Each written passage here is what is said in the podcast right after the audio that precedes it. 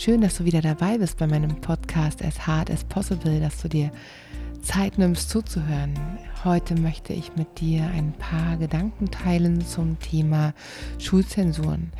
Ich bin nicht besonders großer Fan von Schulnoten. Ähm, die Leute, die mich kennen, die wissen das. Ähm, die durften sich bestimmt von mir auch schon mal anhören, wie unnütz ich das Ganze finde weil ich der Meinung bin, dass Schulnoten einfach nur eine Momentaufnahme sind und überhaupt gar nicht widerspiegeln können, wie gut ein Kind ein Thema erfasst hat, wie gut ein Kind lernen kann oder etwas gelernt hat zu einem bestimmten Thema und es recht nicht widerspiegeln können, was das Kind sich vielleicht nur für einen kurzen Augenblick angeeignet hat, auch wirklich nachhaltig ist und ob sich das Kind das auch wirklich merkt. Es recht können Schulnoten auch überhaupt nicht ausdrücken, ob das, was wir gelernt haben, vielleicht sogar nur um eine bestimmte Schulnote zu bekommen, um eine besonders gute Schulnote zu bekommen, ob das überhaupt jemals relevant sein wird für das, was das Kind später mal beruflich macht oder was das Kind überhaupt später braucht. Und ja, deswegen möchte ich mich in diesem Podcast ganz besonders mit den Themen Vergleichbarkeit zum einen beschäftigen, mit dem Thema Gerechtigkeit und Objektivität von Schulnoten. Da spielen dann solche Sachen wie Beurteilungsfehler eine Rolle. Ich möchte mich mit dem Thema Motivation auseinandersetzen, intrinsische Motivation, extrinsische Motivation und die Auswirkungen auf ja, auf unser Lernverhalten. Und vielleicht ist das Thema ja auch für dich ganz spannend, egal ob du gerade selbst ein Schulkind hast oder ob du dich aus anderen Gründen mit diesem Thema beschäftigst. Ich hoffe, da ein paar Gedankenanstöße geben zu können oder einfach vielleicht sogar einen anderen Blickwinkel mal auf die Sache geben zu können und, und freue mich natürlich sehr über Anregungen und Kritik, egal ob du für Schulnoten bist oder ob du dich eher gegen Schulnoten aussprichst. Schön, dass du wieder hier bist bei meinem Podcast As Hard as Possible.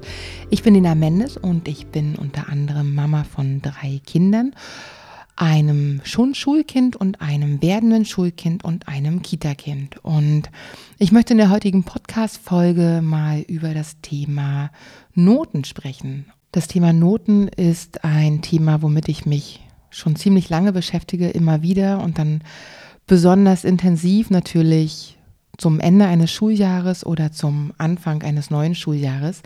Denn in Berlin ist es so, dass wir als Eltern zu Beginn des Schuljahres in der dritten und vierten Klasse die Wahlmöglichkeit haben, ob innerhalb der Klasse die Kinder mit einem Schul-, also einem Zensurenzeugnis benotet werden oder einem Indikatorenzeugnis, wie es auch in der ersten und zweiten Klasse in Berlin üblich ist. Motiviert zu dieser Podcast-Folge wurde ich durch eine Begegnung, die ich Anfang der Woche mit einem Vater aus der Kita meines Sohnes hatte.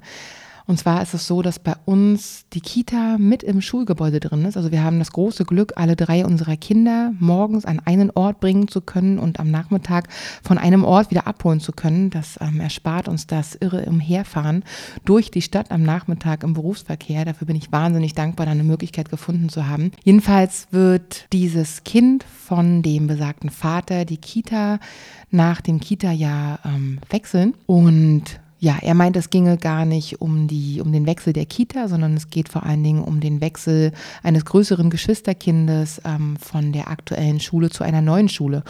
Und die Begründung für den Wechsel war, dass unsere aktuelle Schule einen Noten, einen Abiturnotendurchschnitt von 2,1 hat und die Schule, wo das Kind dann hinwechseln wird, einen Abiturdurchschnitt von 1,7 hat. Das war schon der erste innerliche Aufreger von mir, aber er hat dann noch eins draufgelegt und meinte tatsächlich, ja, das liegt wahrscheinlich an der besseren Demografie in der Schule.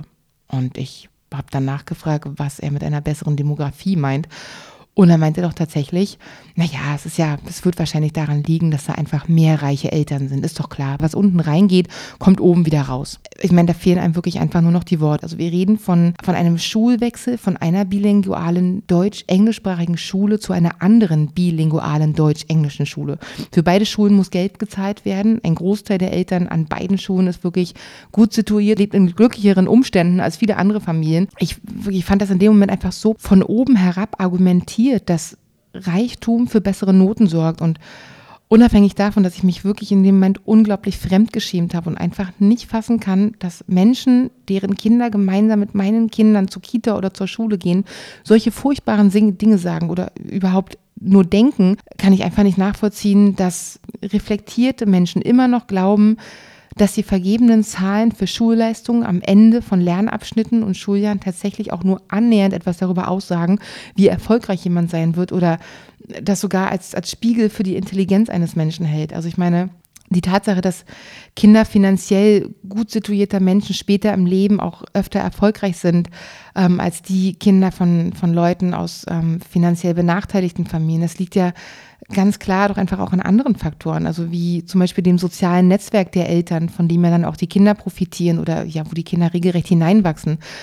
Und das ist natürlich nur einer von ganz vielen Gründen. Und das Thema Bildung und sozialer Status ist weitaus komplexer, als man es jetzt in dieser Kürze auch nur annähernd irgendwie widerspiegeln kann. Und zweitens ist es einfach nur traurig, dass eine Zahl am Ende einer Ausbildung ausschlaggebend ist und nicht das, was das Kind gelernt hat, also was es an Erfahrung gemacht hat, ob es eine erfüllte Zeit während der Schulzeit hatte, wie, ob es Spaß hatte, ob es eine tolle Zeit mit Freunden hatte, ob es persönlich gewachsen ist. Aber genau darauf möchte ich eben auch ähm, gleich ein bisschen genauer eingehen. Ich würde gern ein bisschen was erzählen zum, zum Thema Noten und Sinn und Unsinn des Ganzen und, und was Zensuren wirklich sagen. Ich meine, das neue Schuljahr beginnt bald und da wird es eben für einige von uns Eltern wieder die Möglichkeit geben, für Eltern der dritten und vierten Klasse zumindest, sich mit dem Thema auseinanderzusetzen und zu entscheiden. Wollen wir, dass unsere Kinder mit Zahlen bewertet werden oder wollen wir das vielleicht nicht? Und da gibt es so bestimmte Punkte und Argumente, die dann immer herangezogen werden, wenn man sich mit anderen Eltern darüber unterhält oder teilweise wie auch Schulen argumentieren. Und ein Punkt ist eben dann das Thema Vergleichbarkeit. Und ja, da frage ich mich als erstes, wozu Vergleichbarkeit? Also Vergleichbarkeit für die Kinder selbst oder geht es um die Vergleichbarkeit für die Lehrer, für die Eltern? Ich meine, mir ist schon klar, wir Menschen vergleichen gern und wir packen gerne in Schubladen und das brauchen wir vermutlich auch, um uns die Welt ein bisschen besser zu ordnen, uns zu identifizieren. Aber genau das kann uns ja auch im Wege stehen, dieses ständige Vergleichen. Ständig vergleichen heißt nicht nur, dass wir nach besserem streben, sondern kann ja auch dazu führen, dass wir unzufrieden sind mit dem, was wir haben oder sogar mit dem, wer wir sind, wie wir sind.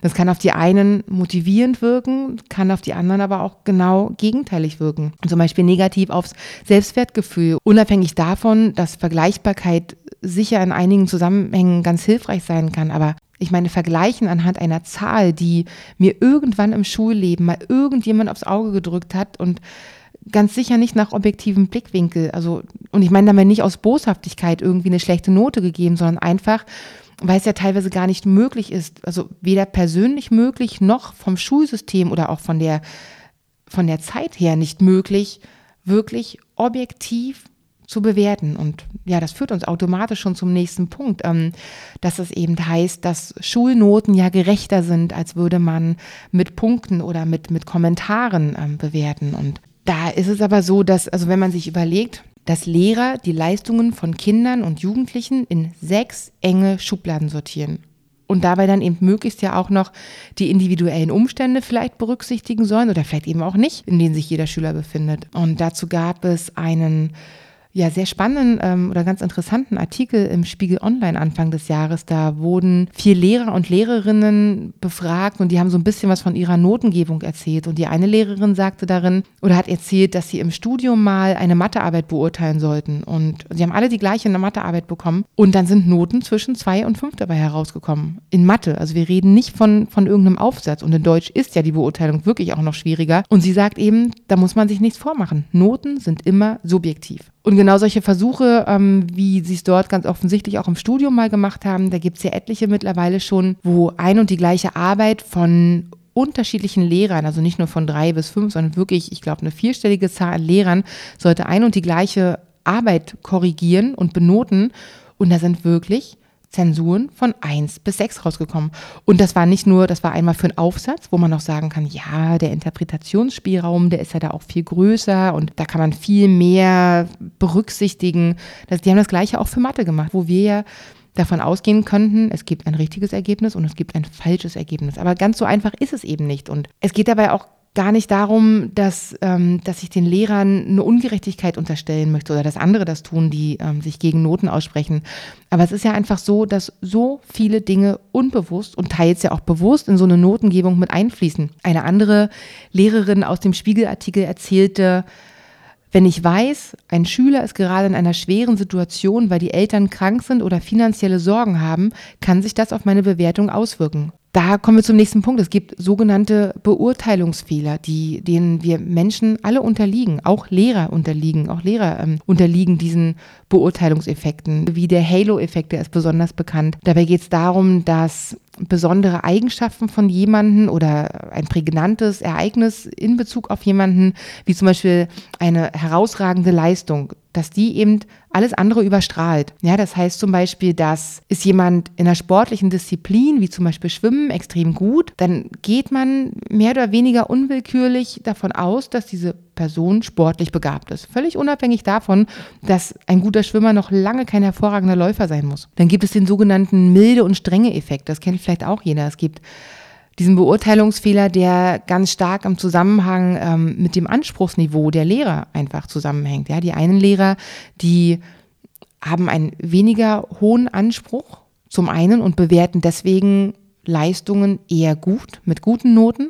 Und dann gibt es Lehrer, die einen sehr hohen Anspruch haben und deswegen viel leichtfertiger schlechte Noten verteilen. Und von diesen Beurteilungsfehlern gibt es noch viele, viele, viele, viele mehr. Und selbst wenn man sich bewusst ist über diese Beurteilungsfehler, weil man sich vielleicht damit schon intensiv befasst hat, lassen sich einfach nicht vollständig vermeiden. Es gibt noch andere Versuche und Studien, die sich damit beschäftigt haben, wie objektiv und wie gerecht Noten sein können. Und einige Ergebnisse sind zum Beispiel, dass gerade bei, bei Mathematik, da haben wir gerade schon ein Beispiel gehört, dass es zwar ein richtig und ein falsch gibt, aber dass ja die Lösungswege ganz unterschiedlich bewertet werden können. Dann haben diese Versuche und, und diese Studien gezeigt, dass Lehrer auch von Sympathien, Vorlieben, Vorurteilen ganz klar beeinflusst werden können.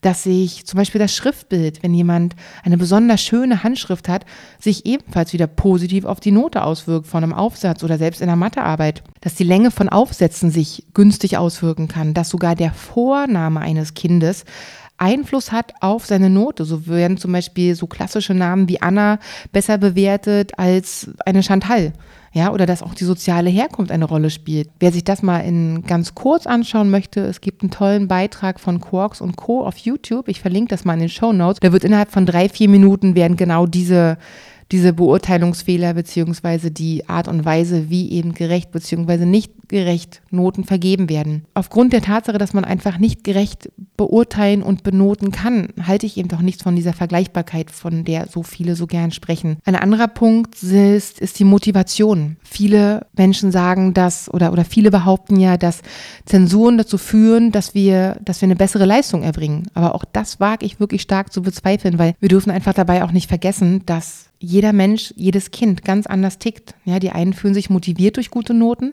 andere ruhen sich dann wieder aufgrund von guten Noten aus. Dann gibt es wahrscheinlich Kinder, die bekommen so richtig Antrieb, wenn sie schlechte Noten bekommen.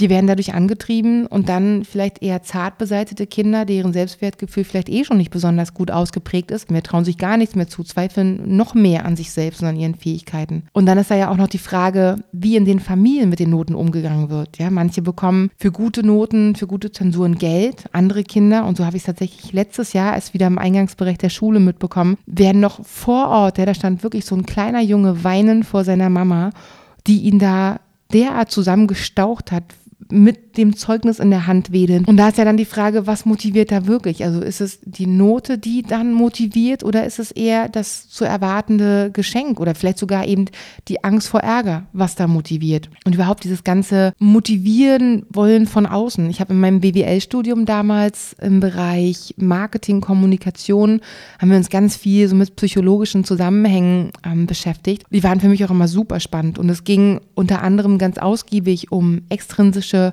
und intrinsische Motivation. Etwas, wo ich finde, womit wir uns Eltern und auch die Lehrer unbedingt befassen sollten, weil bestimmte Tätigkeiten, also bei der intrinsischen Motivation ist es einfach so, dass wir bestimmte Tätigkeiten einfach gern machen, einfach weil sie Spaß machen, weil sie uns sinnvoll erscheinen, weil sie uns vielleicht herausfordern oder weil sie uns schlichtweg einfach interessieren. Intrinsisch motivierte Tätigkeiten werden im Gegensatz zu extrinsischen Motiven einfach um ihrer Selbstwillen durchgeführt und nicht um eine Belohnung zu bekommen oder um damit vielleicht eine Bestrafung zu vermeiden. Und bei der extrinsischen Motivation ist es so, dass die Handlung lediglich dem Zweck dient, ein Ziel zu erreichen.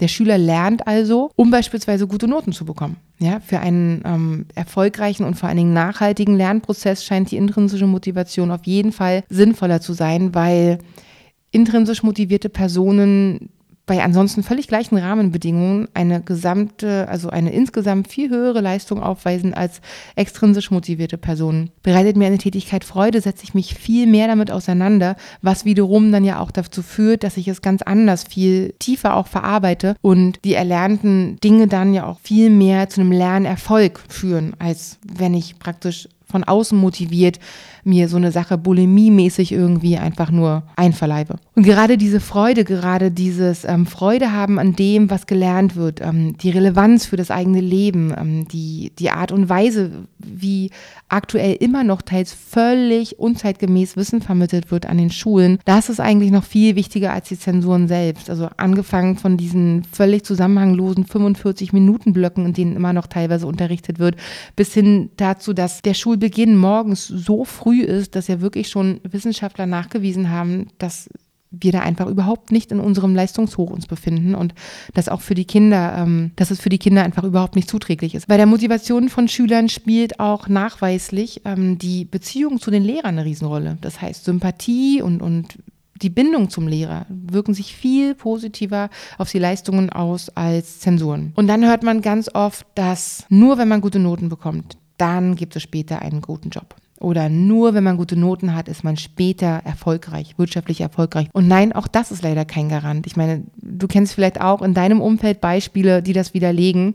Ja, es gibt, glaube ich, aus sämtlichen Bereichen Beispiele dafür, dass Noten nicht immer ausschlaggebend sind für Erfolg. Und andersrum gibt es ja auch Beispiele dafür, wo eben, vielleicht kennst du das selber noch aus deiner Schulzeit, wo Schüler mit guten Noten aufgrund von unterschiedlichen Lebensumständen, beruflich als auch vielleicht persönlich, wirklich alles andere als erfolgreich geworden sind. Was genau sagen Noten nun eigentlich aus? Da hört man ganz gern Argumente für Zensuren wie, ja, so lernt das Kind, dass gute Noten noch etwas mit Fleiß und Anstrengung zu tun haben. Und genau so einfach ist es halt nicht. Ja, das würde ja im Umkehrschluss auch bedeuten, dass schlechte Noten mit Faulheit und keiner Anstrengung zu tun haben. Und ich finde halt, dass Noten, eben wie vorhin auch schon gesagt, einfach nichts über die Willenskraft, über, über den Biss, über das Durchhaltevermögen eines Kindes aussagen. Ja, ich meine, wenn man ein Kind hat, was sich wirklich unglaublich anstrengen muss für eine Leistung und dann sich von einer schlechten auf eine etwas weniger schlechte Note verbessert und das Ganze mit so wahnsinnig viel Durchhaltevermögen und so wahnsinnig viel Ausdauer vielleicht, hat es trotzdem nur eine schlechte Note. Ja, was für andere wahrgenommen anhand nur dieser einen Zahl bewertet einfach ein schlechtes Ergebnis ist. Und ich finde halt auch, dass Noten überhaupt nichts über die Intelligenz eines Kindes oder überhaupt eines Menschen aussagen. Ich meine, auf einer Ratgeber-Website habe ich gerade erst wieder gelesen, ähm, so als Tipp für Eltern, wenn, wenn das Kind dann schlechte Noten nach Hause bringt, dass man sich dann sagen soll, oder sich oder auch dem Kind, schlechte Noten sind kein Weltuntergang und können jedem mal passieren. Ich glaube, dass mindestens auch jetzt schon deutlich geworden sein sollte, dass es eben oftmals viel weniger mit schlechte Noten passieren zu tun hat, sondern viel mehr wirklich ja mit, mit Willkür und mit vielen teils unbeeinflussbaren Faktoren. Und was Noten, worüber Noten auch nichts aussagen, ist sowas wie Hilfsbereitschaft eines Kindes, ähm, Teamfähigkeit, nach der überall geschrien wird. Und sie sagen auch überhaupt nichts darüber aus, was das Kind wirklich gelernt hat und ob es das auch behält. In Berlin ist es so, dass in der ersten und zweiten Klasse keine Zensuren vergeben werden, worüber ich wirklich sehr froh bin. Es gibt sogenannte Indikatorenzeugnisse. Und in der dritten und vierten Klasse dürfen die Eltern beim ersten Elternabend des Schuljahres wählen, ob die Kinder innerhalb der Klasse Zensuren oder Indikatorenzeugnisse bekommen werden. Dazu müssen sich 50 Prozent der Eltern für oder gegen Noten aussprechen. Stefan Pauli, das ist ähm, ein Schulleiter einer Hamburger Grundschule, ähm, da bin ich gerade auf einen Beitrag von ihm gestoßen, der hat geschrieben, wenn sich viele Eltern für Noten entscheiden, werden die Lehrer einen anderen Unterricht machen müssen. Es geht dann viel mehr um Vergleichbarkeit als um individuelle Förderung, anders als manche Eltern sich das wünschen. Außerdem kann der Klassenverband durch das Zensurthema belastet werden. Der Druck steigt, es bilden sich Gruppen, Schüler mit schlechteren Ergebnissen werden häufig abgewertet und können dann unter Umständen auch ein schwieriges Verhalten entwickeln. Genau darum geht es auch. Es geht um die individuelle Förderung und es geht darum, sich auf die Stärken zu fokussieren. Und das wird, glaube ich, deutlich, wenn man sich allein diese beiden unterschiedlichen Zeugnisvarianten mal anschaut. Ja, beim Zensurenzeugnis steht dann eben Mathe 3, Englisch 1, Deutsch 2. Und beim Indikatorenzeugnis, da gibt es eben keine Zahlen, sondern da gibt es sogenannte, also gibt es solche Kreisdiagramme. Die ganzen einzelnen Unterrichtsfächer, die werden nochmal richtig fein detailliert aufgeschlüsselt, aufgegliedert. Und das sind allein im Bereich für ich glaube, für, für Mathematik sind es über zehn unterschiedliche Kriterien, die dabei herangezogen werden. Also wahnsinnig transparent für die Schüler als auch für die Eltern, damit man eben genau sehen kann, okay, wo steht mein Kind eigentlich? Was kann mein Kind besonders gut? Und wo braucht es vielleicht Unterstützung? Beziehungsweise was kann ich wirklich fördern, weil das Kind da ganz offensichtlich enorme Stärken hat. Und genau dieses differenzierte Betrachten der Kinder und der Leistungen, das sollte doch eigentlich im Vordergrund stehen, als dieses Stigmatisieren und Abstempeln in sechs unterschiedliche Kategorien. Ich hoffe, dass dir der Beitrag gefallen hat. Ich hoffe, dass du ein bisschen was mitgenommen hast. Ähm, vielleicht recherchierst du sogar noch mal ein bisschen was im Internet dazu. Ich packe dir gerne auch noch mal ein, zwei Links in die Show Notes. Schau da gerne noch mal rein und freue mich, wenn du auch bei einer der nächsten Folgen wieder reinhörst.